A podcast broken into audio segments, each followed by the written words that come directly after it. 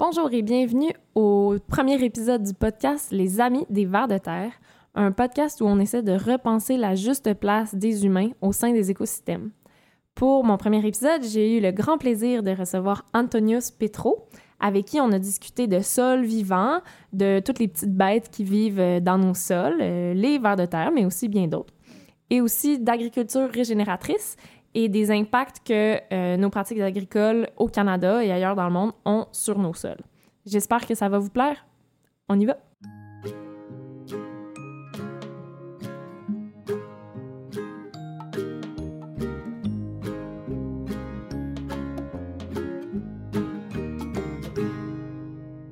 Pour ce premier épisode du podcast, on reçoit Antonius Petro, qui est chercheur en santé des sols et en changement climatique, qui a étudié en biologie et en développement communautaire et qui est actuellement euh, directeur scientifique chez Régénération Canada. Salut Antonius. Salut Alice. Merci beaucoup de venir sur le podcast, surtout pour la première. J'étais vraiment contente que ça soit toi. Merci de m'avoir invité. Parce que euh, on avait travaillé déjà un petit peu ensemble cet été sur un concept que je développais sur les vers de terre.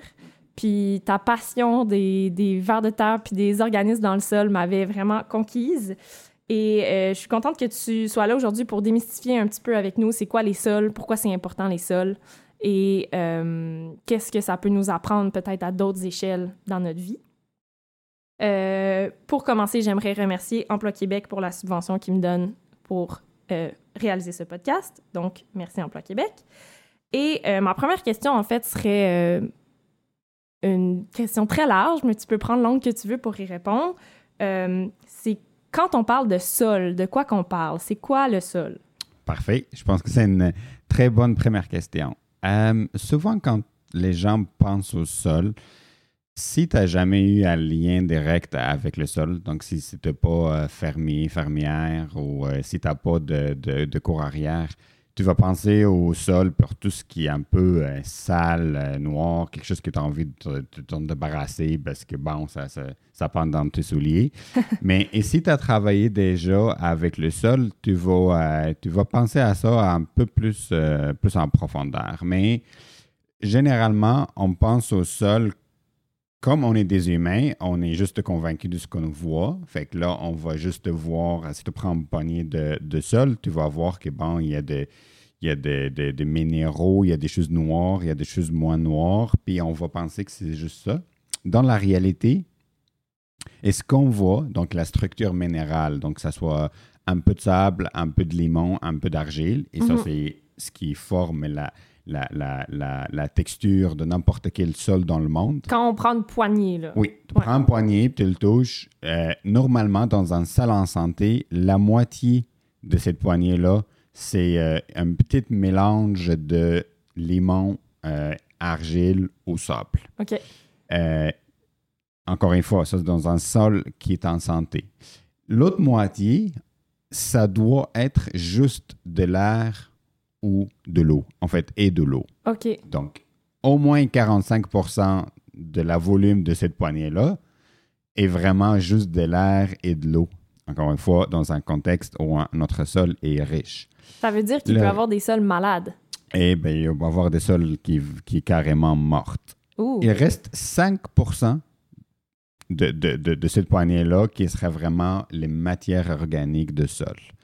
Puis, toute la vie de, de, de, sur la planète, elle dépend largement de ces 5% des matières organiques. Parce que ces matières organiques-là, euh, soit ils sont en voie de décomposition, donc par exemple, à la fin de l'automne, il y a les feuilles mortes, puis là, les micro-organismes, les petites, petites bébites de sol, elles vont commencer à manger, mais ce n'est pas encore décomposé. Mm-hmm. Quand on dit décomposé, ça veut dire qu'elle est elle a été transformée d'une matière mettant morte sèche à des, nutriments qui sont prêts à être avalés, mangés, absorbés par les micro-organismes et par la suite par les plantes.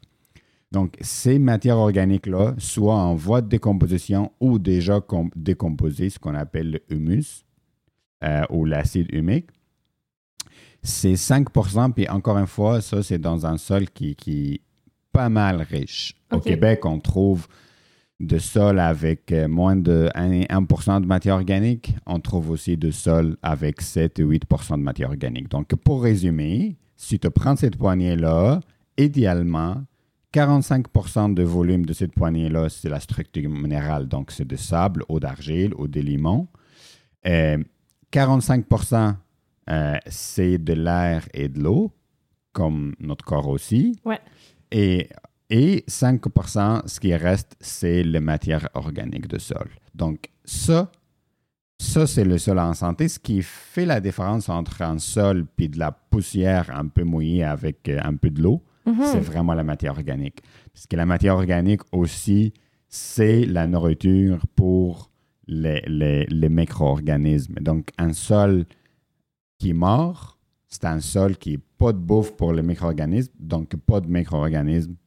En anglais, mettons, quand il dirait dirt, I got some dirt on my shoe, il y a comme une différence entre dirt, de la poussière, du. du, du exact. La, saleté and soil, du, du sol. Exact. Et, cela étant dit, ah, même en anglais, on a toujours un peu euh, dit dirt pour dire, euh, pour dire sol. OK. Maintenant, les gens, ils font vraiment attention parce que personne veut appeler son sol dirt. Parce que dirt, ça fait pas bosser des affaires. Puis si j'achète de la terre à jardin euh, à côté de chez moi, est-ce que j'ai acheté du sol?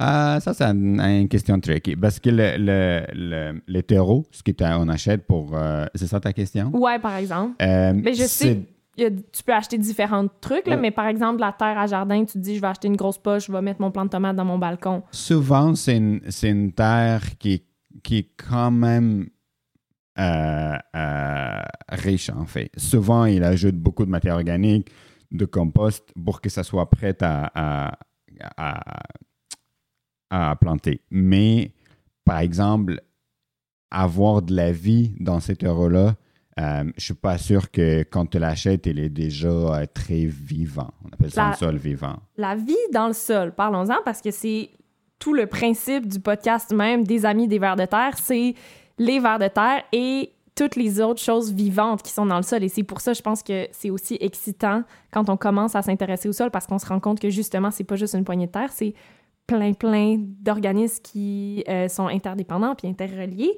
Est-ce que tu peux nous parler un peu de qu'est-ce qui vit dans le sol et mm. de qu'est-ce, qu'est-ce que c'est leur rôle, entre autres les vers de terre, mais aussi les autres euh, organismes?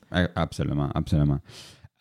Avant de commencer, j'aimerais juste te dire quelques chiffres en fait sur cette vie-là dans le sol. Si tu prends une tasse de sol qui est en santé, mm-hmm. mettons un sol forestier.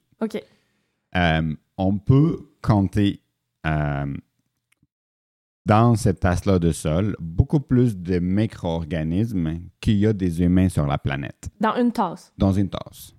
Il y a même des gens qui disent dans une cuillère à thé. Et moi, je vais conservateur. Si tu vas dans, ben, un sol forestier, tu as ça. Donc, pendant longtemps, on a juste pensé au sol comme une structure minérale euh, elle a besoin d'un peu plus d'azote, on l'injecte un peu plus d'azote, elle a besoin de ça, on l'injecte, mais on a tout un peu euh, oublié cet, euh, fait-là que le sol doit, et en fait, il est vivant. Comment le sol est vivant? Je ne sais pas si vous vous rappelez de de tout le, concept d'une chaîne trophique, d'une chaîne alimentaire. on a, on appris ça à l'école que, bon, il y a le producteur, donc le, premier producteur, c'est les plantes, parce que c'est les seuls êtres vivants qui peuvent euh, euh, convertir le, soleil euh, avec les CO2 pour faire des sucres, puis ça commence par là. Après, tu as de, de, de consommateurs, jusqu'à que nous, on arrive à être c'est un des bons gros euh, consommateurs. Moi, tout ce que je me souviens, c'est qu'on est au sommet de la chaîne alimentaire, finalement. Ouais, c'est ce qu'ils nous ont fait euh, croire. On est juste de gros consommateurs. OK. OK, mais avant que ça bouge de, de, de, de premiers producteurs, donc de, de, plantes ou des arbustes, des arbres, à un animal ou une plante que nous, on va, euh, on va consommer comme mm humains, il y a toute une autre chaîne alimentaire beaucoup plus complexe que ce qu'on pense qui, qui, qui, euh, qui existe euh, sous nos pieds. Donc, dans le sol, il y a des, des, millions de, de, petites chaînes alimentaires, qui mange qui, avant qui, puis, euh, puis là, je peux, je peux te donner une idée. Par exemple, on va trouver le, le, dans un sol euh, vivant, on va trouver beaucoup de catégories, beaucoup des espèces, puis beaucoup de familles de micro-organismes. on peut commencer par exemple par les bactéries. Mm-hmm. Bon, tout le monde sait ce qu'est une bactérie. Souvent, hein, on, on, on, lit ça à des, des effets néfastes, on lit ça de problèmes. Les bactéries, ils sont les champions de, de, de, de notre Terre. Les bactéries sont nos amis. Les bactéries sont nos amis. Donc, tout ce qu'on va dire aujourd'hui, il y a toujours une, une petite portion qui c'est de, de, les méchants. Je les appelle les méchants quand je vais à l'école euh, avec les enfants. C'est les méchants. Ces méchants-là, ils sont là. Ils n'ont pas d'effet néfaste si on, garde un équilibre, un peu mhm. comme notre estomac. Et dès qu'il y a un déséquilibre ou un manque de nourriture, ils vont prendre le dessus. OK. OK? Donc, pour dire juste que, bon, pas toutes les bactéries sont bonnes, mais la plupart. Puis ceux qui ne sont pas bonnes, ils ne sont pas bonnes parce qu'on ne sait pas exactement qu'est-ce qu'ils font pour l'instant. Bref, on revient sur les bactéries. Les bactéries, ils peuvent euh, se reproduire à une vitesse incroyable. On estime 12 milliards de bactéries par, euh, par jour. 12 milliards de bactéries par jour. En fait, on est chanceux parce que dans le sol, c'est tellement autogéré que cette population-là, elle est euh, contrôlée, très bien contrôlée, parce que sinon, il n'y aura pas eu d'humains sur la planète t'imagines une bactérie, 12 milliards par, euh, euh, par, euh, par jour.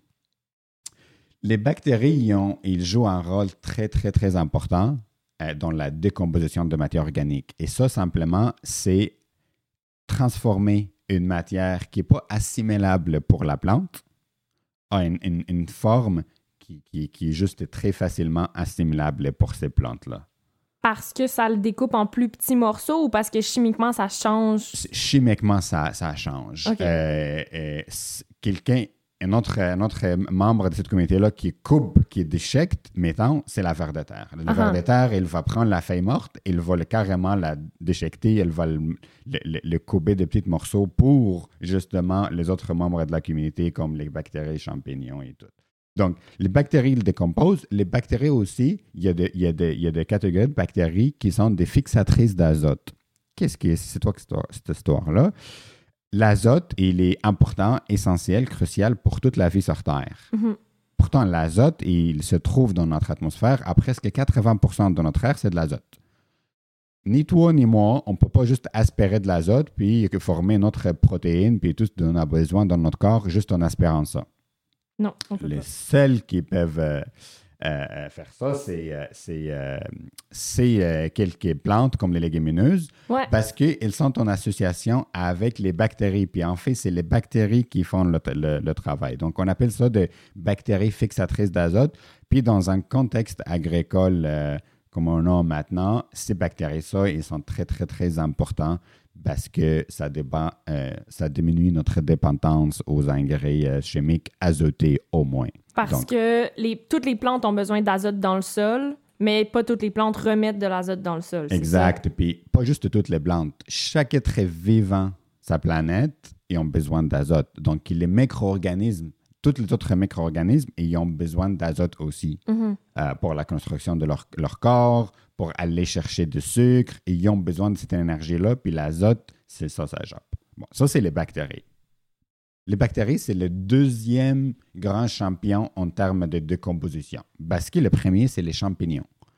Les champignons ou les, les fongiques, les champignons, on dit ça, euh, c'est pas très scientifiquement euh, correct, mais parlons des champignons. Les champignons sont le premier champion euh, en termes de décomposition de, de, matière organique. C'est vraiment les soldats inconnus de, de, la vie dans le sol. Euh, contrairement aux, bactéries qui sont immobiles, elles ne peuvent pas bouger. Euh, si tu vois une bactérie sur le microscope, elle peut juste shaker dans, dans la même place, mais elle ne bouge pas. Parce qu'elle n'a pas un corps qui est développé pour bouger. Et un, champignon, il y a quand même une tête, il y a, il y a une if euh, fongique, imagine comme un corps en fait. Puis dans cette tube-là des œufs fongiques, il y a de la cytoplasme. Cytoplasme, c'est une, liquide qui, nous, en passant, on l'a aussi. Mm-hmm. Puis c'est dans cette liquide-là que les, les, nutriments peuvent bouger. Mm-hmm. Fait que une, une, une, une de, de, champignons autour du système, système racinaire, si ils veulent aller chercher quelque chose à 1 un, ou 2, 3 mètres, ils peuvent envoyer ces messages-là, ils peuvent euh, euh, développer des ifs jusqu'à la place désirée pour chercher ce qui leur manque. Parce que... Et dans ce mouvement-là, ils peuvent amener des bactéries avec eux. Parce que c'est comme un gros réseau finalement euh, de, de racines, même si c'est pas des racines, mais des, de, membranes de champignons. Finalement, le mycélium se connecte, puis ça fait comme un réseau qui peut transporter toutes sortes de choses. Exact. Il y a quelques termes qu'on peut peut-être clarifier euh, au, début. Le Sûrement mycélium, que j'utilise plein de pas bons termes, mais... Très bien. Toute association complexe de, comme tu viens de dire, des racines de champignons, euh, on appelle ça le, le mycélium. Donc, le mycélium, c'est juste, si tu vois sur le microscope, c'est plein de lignes, c'est plein de ifs qui sont toutes connectées ensemble. Mm-hmm. Donc, tout, euh, euh, tout champignon peut former le mycélium. OK? Donc, ça, c'est le mycélium. Deuxième étape, on, on, on, a toujours entendu parler de, de, de, mycorhizes. Ben, certaines personnes ont entendu parler. Par exemple, si tu vas acheter un arbuste ou une plante ou ils vont te conseiller de mettre, d'ajouter un petit peu de mycorhize avant de la transplanter. Sous forme de petite poudre. Là, ouais, exact. Ben, le mycorhize, en fait, c'est cette place-là où il y a une association euh, euh, entre le système racinaire de plantes et certains champignons, qui, on appelle ça les mycorhizes. Mm-hmm. Myco, ça vient des champignons. Rhiz, c'est le mot latin pour, euh, pour racine. fait que ces champignons-là existent seulement autour des systèmes racinaires de plantes. Puis c'est là, il y a tout le troc de nutriments se passe dans, dans le sol. Donc, chaque, euh, chaque, euh, chaque mycorhize, c'est un mycélium, mais l'envers, il n'est pas vrai. OK. OK? Parfait. Merci pour la précision. Excellent. Euh, donc, après ça, donc là, on a parlé de bactéries, on a parlé de, champignons. Tu sais, on peut parler pendant des journées et des journées, ça, mais je vais juste faire un petit survol sur les autres, euh, les autres catégories. On va après voir les, euh, les, euh, les nématodes. Oui. OK, parfait. Parce que les nématodes, ils n'ont pas eu beaucoup de, de, chance avec nous parce que quand les méchants nématodes, ils sont vraiment, vraiment méchants. OK. OK? C'est pour ça que beaucoup d'agriculteurs, on n'aime pas ça. Mais dans la réalité, encore une fois, dans un cuillère à thé de, de, de, sol en santé, tu peux trouver euh, une vingtaine de nématodes qui aiment ça manger de, champignons, une vingtaine qui aiment ça manger de bactéries, et peut-être 5 à 10 qui sont mauvais. OK.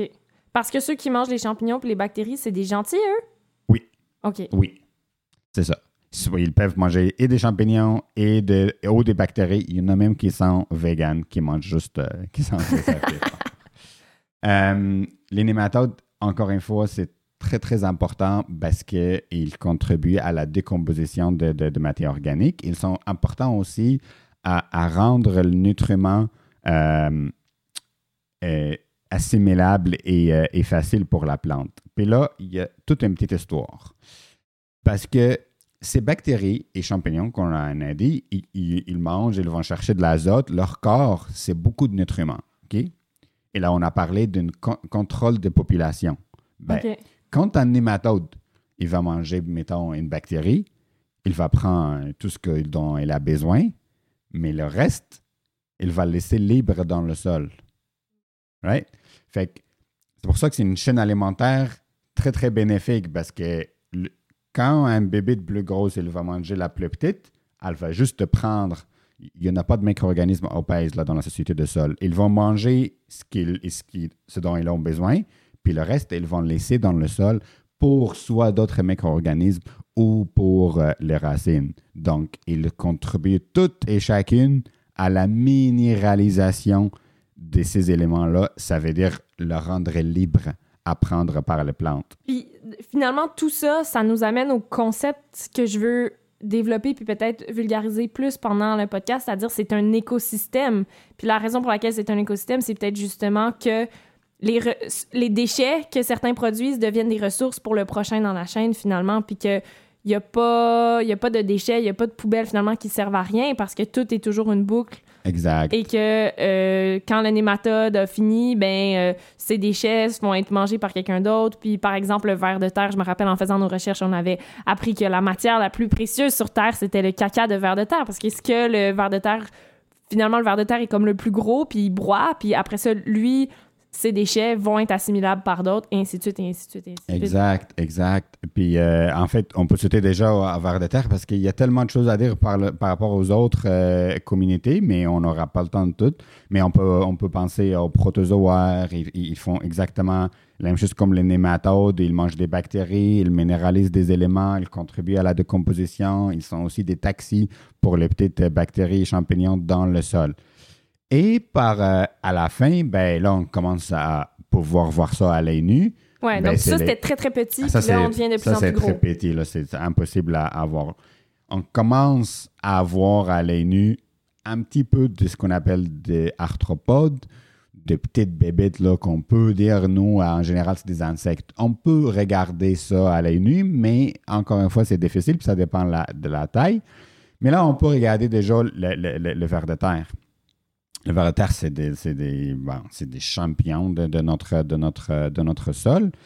Euh, ils ont un rôle très euh, différent des autres petites bébés. Les autres, ils vont vraiment s'attaquer aux, matières organiques qui sont, qui sont larges, qui sont beaucoup trop grandes pour qu'un champignon peut le, le, le, manger. Fait que les vers de terre, elles vont déchiqueter les matières organiques ils vont le tout mélanger dans leur corps. Puis comme tu viens de dire, tout ce qui sort de corps d'un ver de terre, euh, c'est un sol qui, qui, est très, très, très, très en santé, puis qui est prêt vraiment pour être mangé par les autres micro-organismes.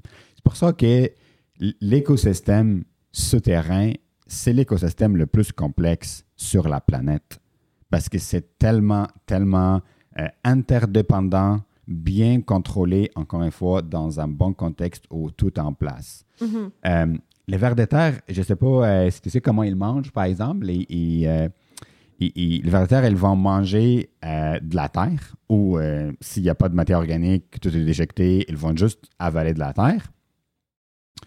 ils vont envoyer ça dans leur gésier qui, qui remplit à moitié avec de sable. Ouais, c'est ça. Les vers de terre, il y a du sable à l'intérieur. Exact. Puis c'est parce qu'ils mangent du, de la matière avec du sable que ça fait l'opération physique de le déchiqueter finalement, comme au mixeur. Exact. Ça shake vraiment comme dans un mixeur pour vraiment bien déchiqueter. Ça envoie ça à, à, l'estomac.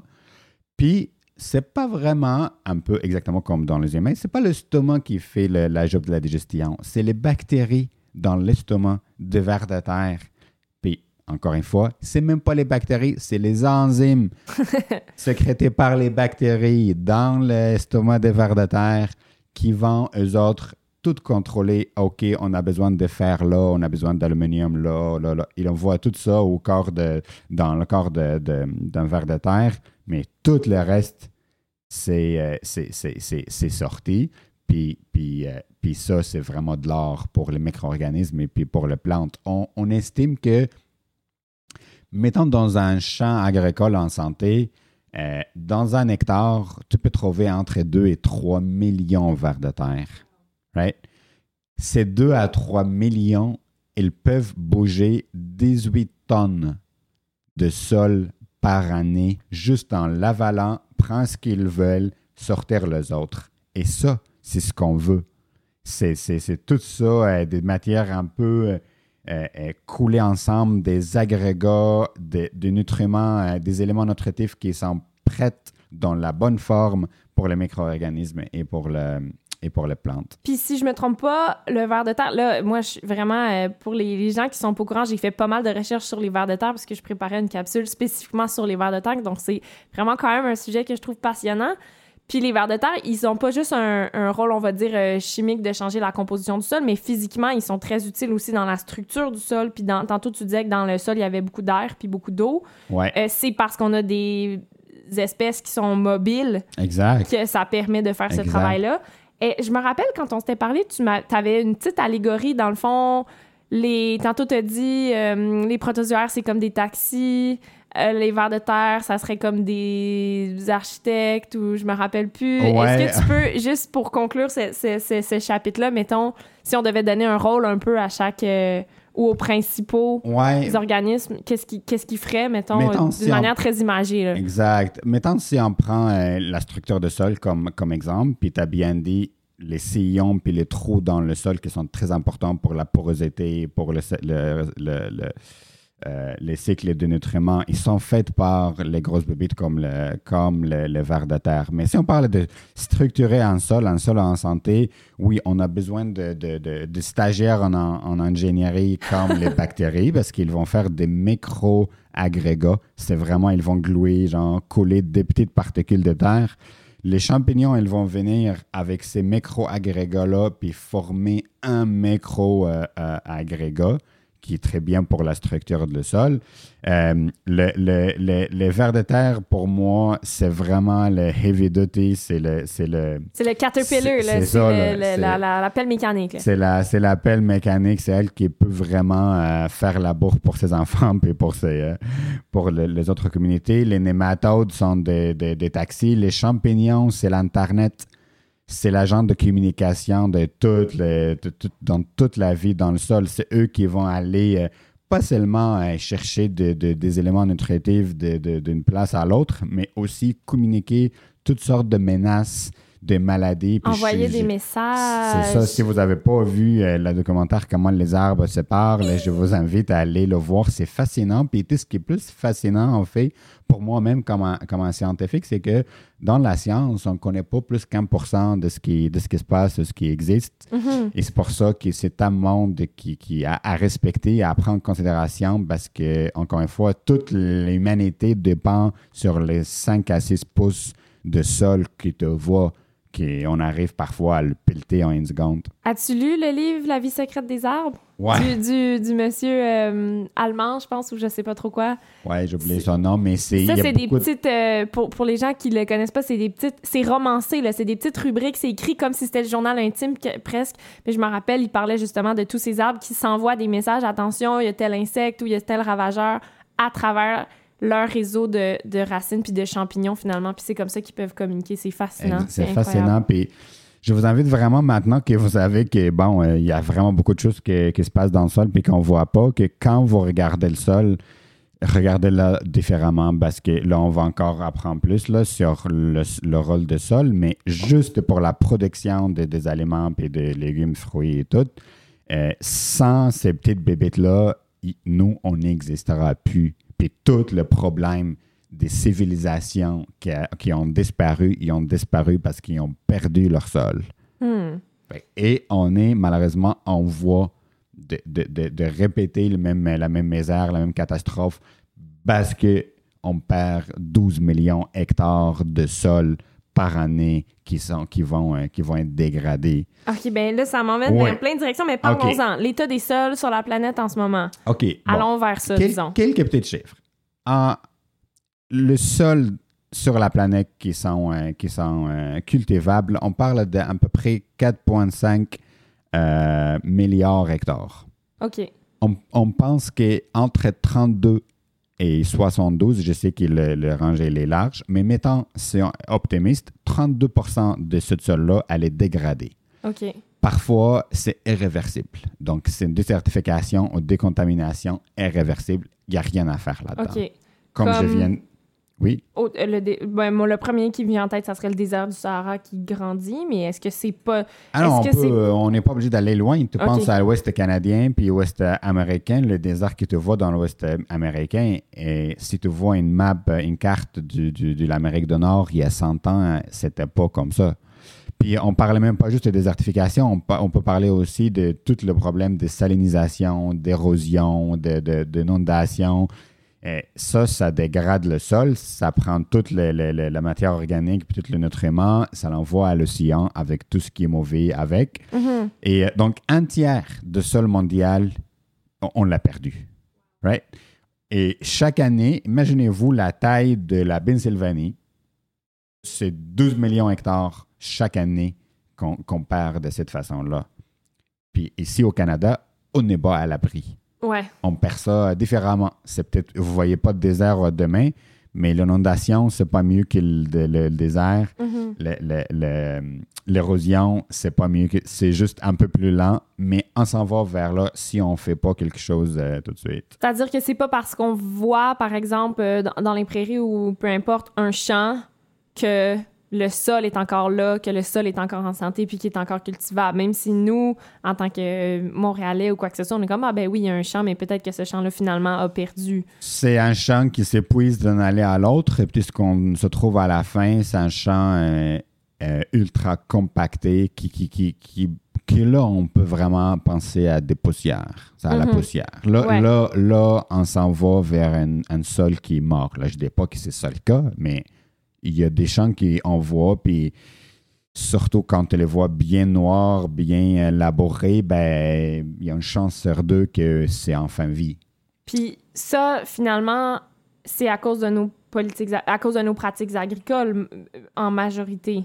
Euh, les, les, euh, les, raisons sont vraiment, vraiment diverses. Mais euh, c'est sûr que dans les dernières 150 ans, c'est beaucoup dû à l'industrialisation de l'agriculture, à, à, une agriculture intensive, dépendant sur des engrais chimiques. Et là, il faut faire très attention parce que je ne suis pas là en train de blâmer euh, euh, nous, euh, champions et championnes, fermiers, fermières, qui ont fait ça, c'est des héritages de, des années, de génération après génération. Ça marchait au début. Parce que, imagine-toi, toi, tu es en bonne santé. toute ta vie, tu as bien mangé, tout est équilibré. Et là, pendant une semaine, ben, tu ne vas pas bien, tu manges vraiment tout junk food. Au début, hmm, tu vas toffer quelques jours, right? si tu continues à manger ça pendant euh, quatre mois, tu vas voir la différence. Et si tu continues cinq ans, ben là, tu vas vraiment voir la différence. Imagine-toi pour le sol. On donne la junk food dans notre sol? Quand le, quand le sol était en santé, puis là, on a trouvé comment euh, faire des engrais chimiques, comment injecter ça et ça et ça, comment tuer ça, ça, toutes les choses qui nous dérangent. Le sol était déjà un système fort. Fait en plus, c'est un système fort tu as enlevé tout ce qui est dérangeant, ben, c'est sûr qu'on voyait de très, très bons résultats. Mm-hmm. Donc, tout ça pour dire que quand on a commencé à faire ça, ça donnait de bons résultats pendant quelques années. On parle de quelles années? Euh, là, on parle euh, vraiment 1900. Ben, en tout cas, la, révolution industrielle, donc euh, là, on parle déjà du 19e siècle ou avant. Mais toute l'intensification puis l'utilisation excessive des engrais chimiques et après des pesticides, herbicides et tout, là, on parle des années après la, guerre, après la Deuxième Guerre mondiale. Donc, entre les années soit 50 et 70, c'était vraiment le boom de toute cette industrie-là.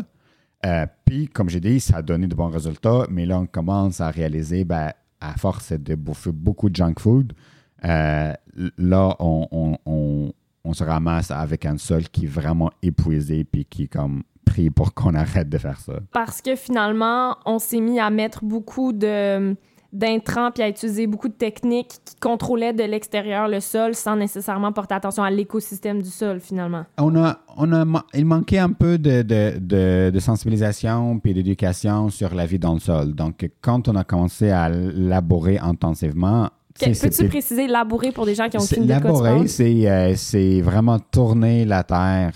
Euh, c'est de grosses machines qui vont dans les champs puis qu'on va le tourner pour l'aérer, pour euh, couper toutes les mauvaises herbes. Donc, encore une fois, les intentions de, de, ça a été bonnes. On voulait juste se débarrasser de, mauvaises herbes parce qu'on n'avait pas des herbicides qui, qui tuent les, plantes immédiatement.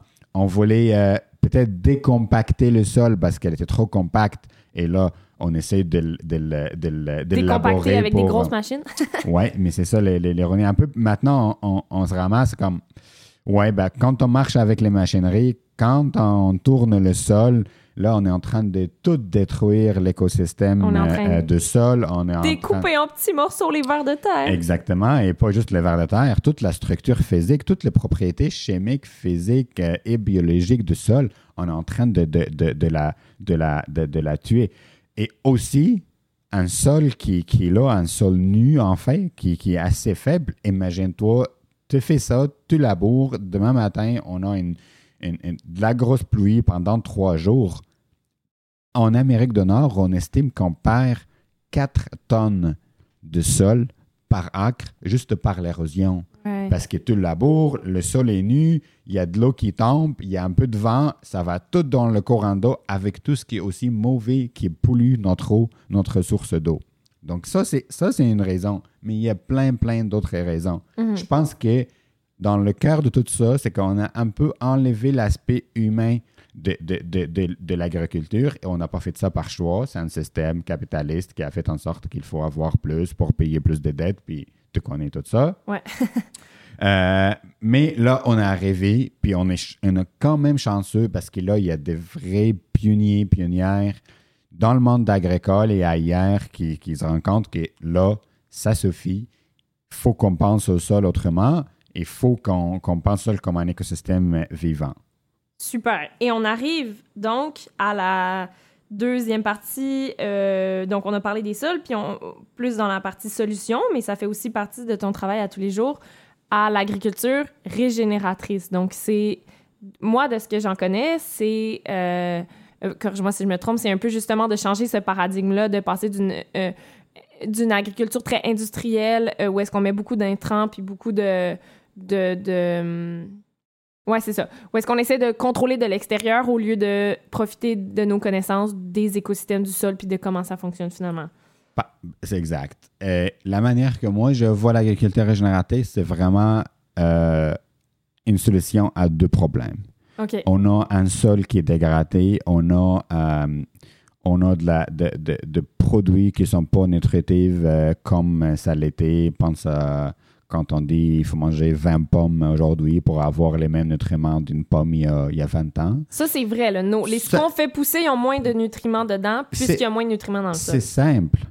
Tout ce qui est dans le sol, ça va dans les plantes. Tout ce qui est dans les plantes, ça va dans les animaux. Et après, tout ce qui est dans les plantes et les animaux, ça va dans nous. Fait qu'un sol qui est en santé, ça reflète, c'est un miroir de la, de la société. Tu vois un, un puis là, on pense, on dépense des milliards et des milliards sur des maladies chroniques qui ont causé parce que notre, notre alimentation n'allait pas saine à cause de notre sol qui est dégradé. Bon, on arrête avec les, problèmes, mais on voulait attaquer à ce problème-là. Le problème qu'on a beaucoup de pauvreté, il faut produire de plus de bouffe, mais il faut que ça soit nutritif, il faut que ça soit euh, pas cher, abordable, mais aussi une crise climatique où euh, on a atteint des ratios euh, euh, incroyables au niveau de concentration de, gaz à effet de serre dans l'atmosphère. L'agriculture régénératrice, c'est vraiment des principes et pratiques qui, qui, qui, qui, qui proposent des solutions à ce deux problèmes-là. C'est fantastique. C'est fantastique. Bon, comment? On peut penser à ça cinq grands principes. Puis, dans chaque principe, on va dire comment ça répond au, euh, au premier problème étant euh, une nourriture saine mm-hmm. et deuxième problème étant changement climatique. OK. Première, euh, premier principe, ne jamais laisser le sol nu. Ouais. Donc, là, je vais dire des termes qui sont peut-être pas très familiers, à part si on est fermier, mais par exemple, on parle de culture de couverture de culture de couverture, ça veut dire que ce sont deux cultures que tu vas peut-être pas récolter pour vendre, mais qui sont là pour garder le sol couvert, pour aussi prendre toute la place euh, que autrement aurait été pris par les mauvaises herbes que tu ne veux pas, qui sont nuisibles à, ta culture. Et en même temps, et, mais attention, on parle de légumineuses encore, c'est des cultures qui peuvent donner beaucoup de, de, éléments nutritifs au sol, c'est des éléments, c'est de cultures avec des systèmes racinaires très divers. Comme ça, ils travaillent vraiment de couches différentes de sol. Ça aère le sol, ça fait une bonne structure de sol. C'est un cocktail de bénéfices que euh, juste le simple, de, de, de, le simple fait de couvrir le sol, ça peut, euh, ça peut, le, ça peut le faire. Donc ça, de manière très pratique, par exemple, au Québec, euh, on a planté du maïs, on a récolté le maïs, puis là, euh, on replante quelque chose avant l'hiver. Par exemple, oui, Fait, on a fait de soya, on a récolté, et là, on, avant qu'on sème encore de, maïs, ben, il y a quelques mois, on va mettre de, de, de culture de couverture. Puis soit ça, soit même entre nos, euh, euh, rangées de maïs, on peut avoir, euh, j'en connais des gens, des fermiers qui ont un cocktail d'une douzaine de, variétés de cultures de couverture entre les champs de maïs. Pense à ça, un sol qui est couvert, ça veut dire une meilleure rétention d'eau. Mm-hmm. Ça veut dire que, donc s'il pleut, il n'y a pas de problème. une, une, résilience à la sécheresse, parce que le sol est couvert et est plus humide. Euh, beaucoup de racines, ça veut dire beaucoup de sucre pour le micro-organisme. Ça veut dire un sol qui est très, très riche en niveau de microbiologie. Souvent, les gens qui font de culture de couverture, ils n'apportent pas ou pas autant leur sol. Donc, le sol, il est stable. Vraiment, à un des meilleurs principes, puis le plus simple. Euh, cela dit, ça prend beaucoup de transitions pour arriver à là. Mais au Québec, on commence, il y a vraiment beaucoup de monde qui le font. Ça, c'est le premier principe. Deuxième principe, des amendements biologiques. Donc, à la place de d'utiliser de, de, des fertilisations euh, chimiques, on va ajouter plus de compost, des têtes de compost, de fumier.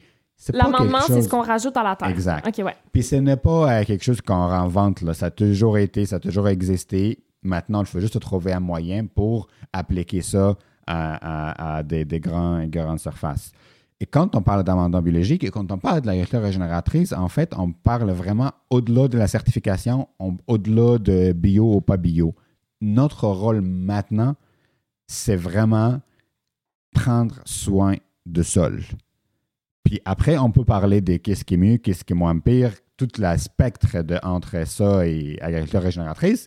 Mais nous, quand on a, un message fort pour tout le monde, c'est que personne sur la planète peut euh, euh, être en désaccord avec le fait qu'on doit avoir un sol en santé. Donc, peu importe ce que tu produis, peu importe ce que tu fais, le certificat, l'étiquette, tout le monde veut un sol en santé. Mm-hmm. Donc, deuxième principe. Troisième principe, l'intégration holistique des animaux. Puis je sais que ce point-là, ça fait beaucoup de, de, Les animaux, ils ont toujours fait partie de notre diète humaine. On parle des animaux euh, de, ferme, vaches, euh, des vaches, des bisons, de, tout ça. Euh, si on choisit de ne pas manger de viande, on manger moins parce que c'est vraiment polluant, right on. Mais si on décide de manger, il y a des manières de faire ça d'une façon holistique qui, dans le fond, qui juste compense tout ce qui l'élevage fait euh, comme, euh, comme effet néfaste à l'environnement avec un sol qui absorbe plus de méthane, plus de, de, carbone dans le sol. Beaucoup d'articles scientifiques qui montrent qu'avec ce qu'on appelle le mob grazing ou le holistic management, d'élevage holistique de, des animaux, on est capable de produire de, même des viandes comme de, de, de négative carbone, qui, vraiment qui stocke plus de carbone que ce qui émet. Je on fait une mini parenthèse, là, mais je veux pas qu'on s'étale là-dedans, mais j'avoue que moi, c'est une des choses qui m'avait étonnée, puis je suis contente que tu me dises qu'il y a de la littérature scientifique qui soutient ça, c'est-à-dire que l'alvage intensif, par exemple, de bœuf qu'on a actuellement, c'est des mm, animaux qui bougent pas beaucoup, qui mangent euh, de des grains qui sont cultivés puis qui prennent beaucoup d'eau mais il y a moyen d'élever ces animaux-là pour que finalement leur bilan carbone soit positif. Rapidement, est-ce que tu peux m'expliquer comment on fait ça? Qu'est-ce qui fait que leur bilan carbone est positif? Quand on parle de bilan carbone, c'est-à-dire qu'ils vont capter plus de carbone qu'ils vont en générer, c'est ça? Ou de méthane ou de gaz ou peu importe. Oui. Et là, on parle tout le temps par rapport au carbone dans le sol. Dans le fond, euh, aussi au Québec, euh, bon, il y a, y, a, y a, un petit veau qui est né, euh, reste un petit peu avec sa mère s'il est chanceux. Après, il va aller sur le pâturage. Puis on après ça, il va être fini dans un, dans un camp d'engraissement où il juste mangeait beaucoup de, de, de, graines pour produire plus de viande, ça c'est fini. Euh, il y en a qui font ça, il y en a qui font euh, des pâturages euh, la plupart de l'année, autant qu'on peut. Pâturage, ça, ça, veut dire être dans un champ puis brouter. Ah, dans un champ d'embrouter. Et là-dedans, c'est là où il y a une petite différence. Parce que si tu mettant un champ de 10 hectares, parfois on parle de millions d'hectares, mais bon, pour le Québec, c'est des petites femmes. Puis tu laisses les animaux en liberté comme ça, dans la même place tous les jours, ben, où ils vont manger un, animal, une vache, si elle trouve une plante, la première chose qu'elle va faire, elle va manger le premier tiers de cette plante-là, qui encore, c'est vraiment plus secret, plus nutritif, elle le sait. Le premier tiers d'en haut? D'en haut. OK. Puis elle va faire le tour. Puis si elle trouve rien d'autre, toutes les parties en haut, elles sont mangées, elle va revenir à la même plante, puis elle va le manger. Qu'est-ce qui se passe dans ces scénarios-là? La plante, elle ne peut pas repousser assez, euh, assez euh, assez rapidement. Mm-hmm. Euh, il n'y en a pas, toutes les, les, fumiers, tout ce qui sort des vaches, ils sont un peu éparpillés par euh, euh, toutes les champs. Et là, on marque que le bilan carbone, il est vraiment ben, positif dans le sens négatif. Donc, il y a beaucoup de, beaucoup de CO2, de méthane qui, qui sortent parce qu'il n'y a pas une végétation saine à cause que les, vaches, ils vont manger euh, plus qu'un tiers de la plante et puis la plante, elle ne va pas pousser assez rapidement. De l'autre côté, si tu prends ces 10 acres-là, tu le divises par 10, donc dans chaque acre, tu vas mettre toutes tes vaches dans cet acre-là. Tu vas le garder là-bas pendant 5 heures, puis c'est comme tu apprends combien de temps ça prend pour qu'il mange juste la première, euh, un tiers de, de haut. Puis là, tu vas bouger ton groupe, ton troupe de vaches, d'un hectare à l'autre, parfois même plusieurs fois dans la, dans la journée. Et là, tu laisses l'opportunité pour les plantes pour qu'elles poussent super rapidement, avec beaucoup de nutritifs. Puis en même temps, quand tu as mis 100 vaches ou 200 vaches euh, sur un hectare, il y a beaucoup de matière organique qui tombe et qui reste dans le, dans le sol. Mhm. Et les sols, parce qu'il est en santé, il absorbe beaucoup de, de, de, de, tous les gaz qui, euh, qui, qui produit par euh, ces animaux-là. Donc ça, c'est la différence entre des pâturages normal et des pâturages holistiques. Mais même le pâturage normal, encore une fois, c'est vraiment beaucoup plus... Euh, euh, en mettant environmental friendly que euh, nourrir les vaches avec des graines parce que la production des graines, elle poule beaucoup plus que, euh, que, la, que, le, le, pâturage. Donc, c'est, tout le temps, quand on parle de l'agriculture régénératrice, c'est un, c'est un, processus, c'est une transition, ça fait pas, il n'y a, a, pas noir et blanc, il faut que tu commences quelque part, puis, puis ça prend quelques années. Parfait. Donc, finalement, en c'est curieux, c'est paradoxal, mais en faisant les choses de manière plus intensive sur, en termes de sur le terrain, ça permet comme de booster en termes de nutriments. Puis les, les plantes, c'est parce que les plantes poussent que ça capte du carbone. Finalement, elle est là notre séquestration. Exact. Ok, exact. parfait. Et, j'aimerais juste finir en disant que ça, c'est juste on, on imite un peu la nature. Avant qu'on a tout contrôlé notre forêt puis notre écosystème, il y avait des prédateurs à ces vaches-là. Fait il, y a, avant, il n'y avait pas une, une, troupe de, de, bisons, une vache qui peut rester sur la même terre pendant euh, quatre jours. Non, les, ça les troupeaux bougeaient de toute façon. Tout, tout, le temps. Puis c'est ça qui faisait qu'on ait eu de prairies euh, pendant des, des, milliers d'années. Mhm. Mais quand on avait ces prédateurs-là, euh, ben, ils peuvent rester dans, en paix, mettons, tout le temps. Et, et, et là, c'est pas bon. Puis quand on dit on bouge, là, on ne torture pas les vaches quand on bouge d'une non, c'est au contraire, parce que ce qu'ils aiment le plus, c'est cette tiers-là de, Et pour finir, encore une fois, on n'est pas là pour dire manger plus de viande. Si, si vous choisissez de ne pas manger de viande, good. Si vous choisissez de manger, sachez comment c'est fait. Demandez mm-hmm. à la boucherie, euh, ou juste on apprend ensemble sur comment qu'on peut faire de l'agriculture régénératrice. Est-ce qu'il existe un label ou une, manière de savoir? Pour l'instant, pour l'instant, non. Euh, il faut juste, juste vraiment poser la question puis comprendre quand quelqu'un dit « Ah, je fais ça, ça, ça », toi, tu as déjà une connaissance de qu'est-ce que ça peut vouloir dire au niveau de, de, sol. Puis j'imagine que plus tu te rapproches du producteur, plus tu, tu te rapproches de, de, petites fermes ou de quoi que ce soit où tu peux poser la question, plus tu as de chances d'avoir des réponses, contrairement à si tu achètes de la viande hachée en épicerie où tu ne sauras jamais bien Exact. Et notre rôle, nous, ça l'est aussi à attaquer euh, ces euh, grosses fermes-là mhm. euh, qui n'ont pas un lien direct avec le consommateur ou le citoyen, citoyenne, parce que nous, on veut changer les macros, mais on veut aussi que tout le monde, toi, puis moi, puis tout le monde, pose des questions quand on peut. Mais quand on ne peut pas, on veut un changement politique et, économique pour que ces, euh, ces fermes-là ou ces pâturages-là euh, euh, soient faits de la bonne façon. Puis il y a vraiment de bons exemples, il y a vraiment de l'espoir là-dedans. OK, on referme la parenthèse vache. il restait deux. Il restait deux. Parfait. Puis après ça, c'est bon. Oui. Puis le quatrième principe, c'est l'intégration de cultures pérennes ou des arbres. Une culture pérenne, contrairement à un annuel, n'a pas besoin d'être euh, euh, plantée chaque année. C'est mm-hmm. des, cultures qui poussent d'une année à l'autre sans euh, manipulation humaine. Pourquoi on veut ça? On veut ça parce qu'une culture pérenne, elle a un système racinaire beaucoup plus développé qu'un annuel. Elle reste euh, vivante, en guillemets, euh, même avec un hiver comme le nôtre, beaucoup plus longtemps que les annuels.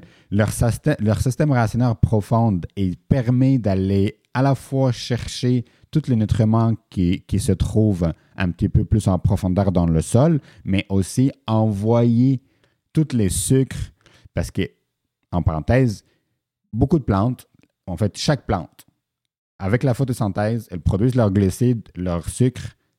Un tiers de ce sucre-là, il est envoyé au système racinaire pour les micro-organismes. Hmm. C'est vraiment de l'interdépendance. Donc, ce sucre-là, le plus qu'on peut l'envoyer puis les stocker dans le sol, le plus on provoque, on active une vie microbienne, le plus qu'on peut stocker de carbone. Parce que ce que j'ai oublié de dire en fait, c'est que tous ces principes-là, leur, leur, produit final, c'est de stockage de carbone dans le sol pour pouvoir répondre aux deuxième problématique, ce qui est le changement climatique, tout en produisant de l'alimentation saine, abordable et puis à proximité. Ce qui est le principe d'une plante versus un animal, c'est que nous, on rejette du CO2, puis eux, ils peuvent absorber du CO2. Finalement, c'est tout l'avantage de, exact. travailler. La, la photosynthèse, mhm. c'est l'essence de, de, de, la vie. Donc, on peut intégrer des pérennes. Il y a beaucoup de gens qui font ça. Comme quoi, par exemple? Euh, vous pouvez faire ça euh, chez vous dans un cours arrière. Après, est-ce que vous voulez des pérennes comestibles ou des pérennes juste pour euh, des pollinisateurs ou il y a, y a manipuler des plantes. On peut parler à tout ce qui est de la sclépiade, de, de, la chicorée, de la luzerne. De... Tout ça, c'est des, des, des, cultures pérennes qui vous avez que à le mettre au bordure de votre jardin. Si ce n'est pas comestible, vous vous inquiétez même pas de la décontamination de votre jardin. Et ça, ça capte vraiment de carbone. Plus la plante elle est pérenne, mm-hmm. plus qu'elle est solide, plus qu'elle rend de, de, de, de, services écologiques au sol et aux, aux autres plantes. Donc, euh, des herbacées, euh, des herbacées qui sont pérennes, ils sont bons. Des arbustes, ils sont peut-être meilleurs. Des arbres, c'est des champignons. Donc, ce qu'on appelle l'agroforesterie. L'agroforesterie, c'est l'intégration des, des, arbres dans les champs agricoles euh, euh, annuels. Puis là, mhm. on peut parler encore euh, plus longtemps sur ce quoi, mais sachez juste que ce maillage-là, il est bénéfique pour tout le monde, et pour les agriculteurs, et pour le sol, et pour nous, les citoyens qui mangent ces, ces, cultures-là. Parce qu'encore une fois, si on veut penser un champ plutôt comme un écosystème que comme une machine de production de maïs, ça fait beaucoup plus de sens d'avoir et nos plantes qu'on récolte, ainsi que des arbustes, ainsi que des arbres qui abritent des oiseaux, qui mangent des insectes, etc., etc., Exact. Et c'est ça, encore une fois, comment l'agriculture régénératrice, elle répond aux deux problèmes euh, à la fois. Euh, moi, je pense que si on met la, la séquestration ou le stockage de carbone dans le sol comme notre objectif, dans, dans le chemin, en chemin vers ça, on aura déjà tout fait comme il faut. Parce qu'un sol qui a plus de carbone, ça veut dire qu'il y a un sol qui a plus de matière organique. Right? Parce que le carbone, en fait, excusez-moi, les matières organiques, euh, c'est à moitié juste de carbone. Fait quand on ajoute de, carbone, ça veut dire qu'on ajoute plus de matière organique, plus de sucre, plus de bouffe pour tout le monde. Tout le monde est content. Tout le monde est content. Puis on a juste saqué toutes les, les, excusez-moi, et on a, on a tout retiré les, les, dioxyde de carbone de l'atmosphère puis le mettre dans le sol. Mhm. Puis, si tu me le permets, oui. on parle beaucoup de changement climatique, les CO2, c'est oui, c'est mauvais, il faut faire quelque chose, mais c'est pas le gaz la plus dangereuse. Non. Et euh, c'est même c'est même pas le méthane, c'est même pas le, toxique de, d'azote, mais c'est vraiment la, vapeur de l'eau. Toute l'évaporation d'eau de notre sol, ce qui cause vraiment euh, le réchauffement climatique. Quand tu as un sol qui, qui, qui est couvert, qui a toutes les strates de, de, de, système racinaire, il y a des arbres, il y a des animaux, il y a tout l'écosystème sous le terrain, là, ton sol ça, fait comme une éponge. Le sol devient une éponge et là, vraiment, on fait quelque chose pour le, pour le changement climatique. Parce que finalement, les, les, sols à nu ou les autres euh, moments où le, la vapeur d'eau s'évapore, c'est aussi cette évaporation qui, qui crée un réchauffement. Qui crée un réchauffement beaucoup plus dangereux, en fait, euh, beaucoup plus d'impact que, mettons, les CO2. Là, on mhm. parle des CO2 beaucoup parce qu'il fallait juste un monnaie d'échange. On parle d'équivalent de CO2, mais euh, Bref. Bref, euh, le, cinquième euh, qui, qui, qui, est très important dans un contexte urbain, c'est des, des, villes régénératrices. Oui. Pensez à ça. Chaque fois que vous avez euh, mis un plant de tomates dans votre balcon, vous êtes en train de contribuer à l'agriculture régénératrice. Donc, ça, c'est peut-être, j'aurais dit, ben, le minimum. Ou chaque fois, vous compostez chaque fois, votre cours arrière à aller, euh, euh, un peu plus diversifié que juste ce que vous voulez vraiment manger. Chaque fois, vous mangez, euh, excuse-moi, vous pensez aux insectes. Chaque fois, vous pensez aux voisins juste avoir un corps arrière divers, c'est déjà quelque chose. Le gazon, parlons-en. Le gazon. Euh, Parce que toi, euh, euh, Antonius, tu, ton, tu fais ton travail de maîtrise en ce moment justement sur le sol dans les villes. Exact. Donc, c'est une question auquel tu t'intéresses beaucoup, puis ça fait du sens si on sait que je me rappelle plus combien de pourcentage de la population du Canada, mais même du monde, vit dans des villes euh, les villes vont devoir faire partie de la solution. L'agriculture, c'est important, mais en termes de territoire puis en termes de personnes humaines, euh, il faut penser à ces écosystèmes-là. Est-ce que nos villes actuelles sont des écosystèmes? Euh, ben, ils sont des écosystèmes. Est-ce qu'ils sont en santé ou pas? Il y a beaucoup d'efforts, beaucoup de travail qui, qui, qui, qui est fait vraiment par beaucoup de groupes. Laisse-moi parler un peu de gazon, juste une petite seconde. Euh, savez-vous que, savez-vous que euh, aux États-Unis, par exemple, il y a 50 euh, millions d'hectares de gazon. C'est la culture numéro un qui, euh, qui, qui est cultivée, puis aussi qui coûte l'argent. et je pense qu'au Québec, on a 250 000 hectares de gazon. moi, mon travail, c'est vraiment de dire, OK, si on remplace le gazon par une espèce ou deux ou trois qui sont à la fois euh, beaux à voir, qui à la fois euh, attirent tous les, insectes qu'on veut, qu'on veut avoir et la biodiversité qu'on va avoir en ville, mm-hmm. mais qui à la fois aussi développent un système racinaire beaucoup plus profond et, et, euh, robuste que le, le, gazon pour pouvoir avoir un sol en santé, pour stocker de carbone, moi, mon rêve, la question, ce qui me pose, est-ce que notre ville, par exemple, comme la ville de Montréal, est-ce qu'on peut arriver à, compenser toutes nos émissions de gaz à effet de serre, de CO2, juste en remplaçant le, gazon par des cultures qui sont vivaces? Est-ce qu'on peut? Sont... Eh, je, suis encore dans ma recherche, mais il y a vraiment beaucoup d'espoir. Oui. Honnêtement, les gazons, c'est beau parfois, mais essayez la beauté de la nature. Essayez uh-huh. quelque chose plus des vers plus colorés, euh, même si c'est vraiment pas homogène moi, comme. moi, j'ai vécu dans une maison où ma mère était vraiment anti-gazon et pas américaine et française. Puis bon, c'est peut-être un contexte un peu différent, mais je, je me rappelle, tu sais, que ma mère m'expliquait, tu sais, comme le gazon, c'est une plante il faut le but du gazon c'est que tu dépenses de l'essence pour le couper ok? Genre l'essence même du truc c'est que ça pousse ça donne pas de bouffe ça pollinise personne ça ça, ça, ça nourrit pas les écosystèmes puis il faut que tu dépenses de l'eau puis ça c'est un gros problème à, Montréal aussi et du gaz et du gaz tu sais. Fait que tous les gens qui nous écoutent en ce moment si vous pouvez convertir un mètre carré de gazon en autre chose on va déjà avoir gagné. C'est vraiment des champions. C'est vraiment quelque chose euh, qui est facile à faire. Pensons à toutes nos, euh, nos banlieues. Il y, a, encore beaucoup plus de ça. Puis c'est pas grave, on a hérité ce standard de beauté. Maintenant, il faut juste penser au-delà de, mm-hmm. ce qu'on voit. Puis je vous assure que venez voir mon projet à Carteville, appelez-moi, créez-moi, puis je vais vous montrer de, beaux exemples qu'on peut faire qui ne coûtent pas autant cher que le gazon, qui ne prend pas de l'entretien. Mon but, c'est que la ville de Montréal, par exemple, mette ça une fois, puis avec le minimum d'entretien, ça fonctionne tout seul parce que si ben, un écosystème est en santé, on n'a pas besoin de beaucoup d'intervention. Ça nous coûterait moins cher finalement en tondeuse à gazon, en eau, etc. Ben oui. Donc ça, c'est les cinq, euh, cinq principes de l'agriculture régénératrice. Après, les pratiques, comment on le fait et tout ça, bon, on n'en parlait pas, mais si vous avez des questions, pouvez toujours... Mais, hein. Puis si vous avez des questions, il y a une excellente source d'informations par rapport à l'agriculture régénératrice qui s'appelle Régénération Canada dont tu fais partie.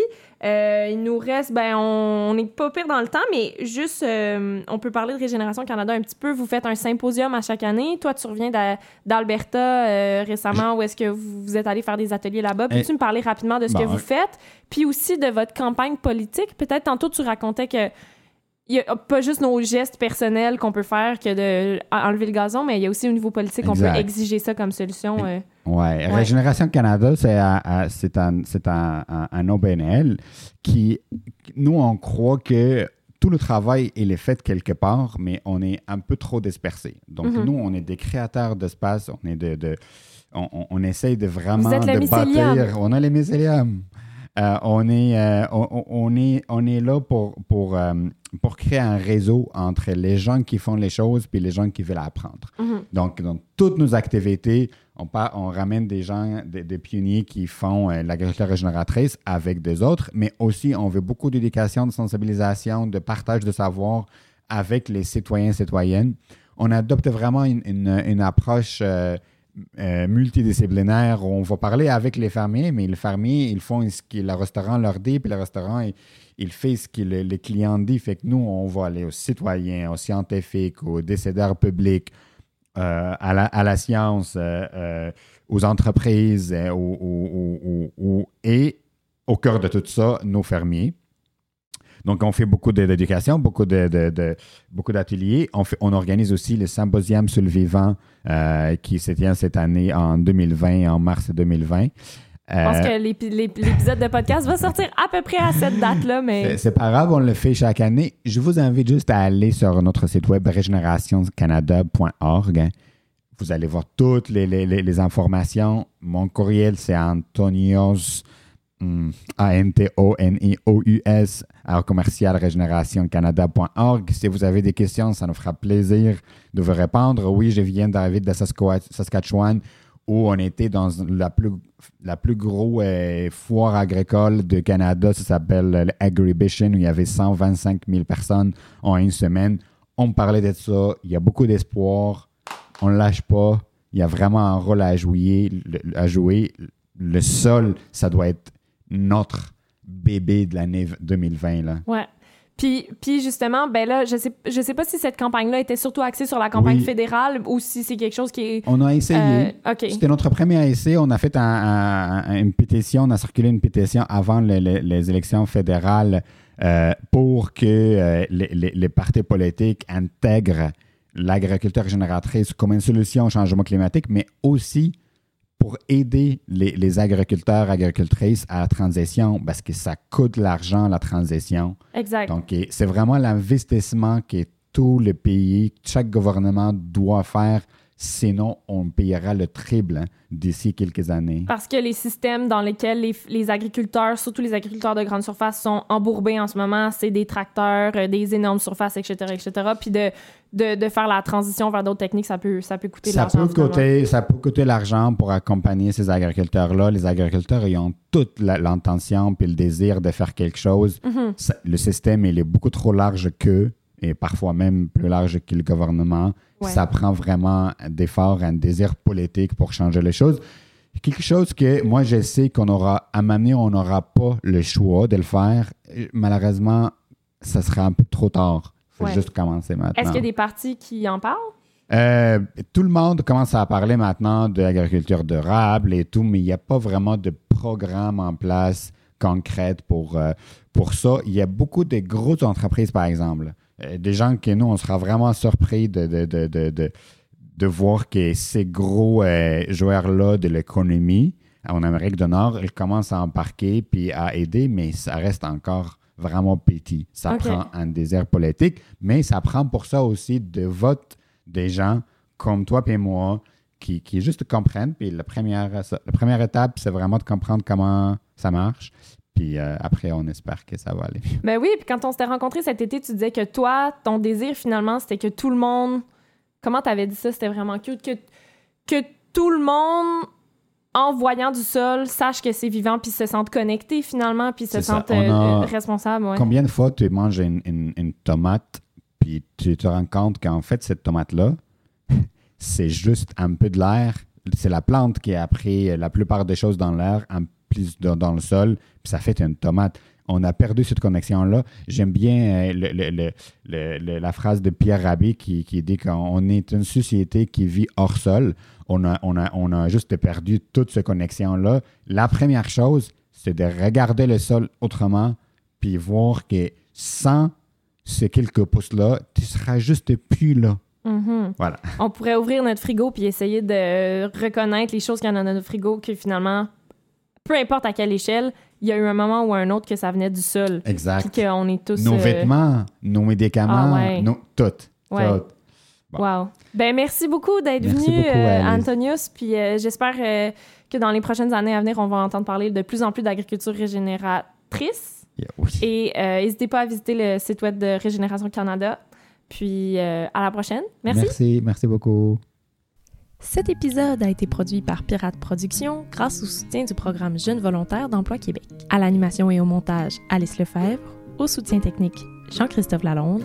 À la musique, Julien Dumont-Boudria et les illustrations sont de Gwenaël Guyot. Pour nous contacter ou écouter d'autres épisodes, rendez-vous sur pirateproduction.ca.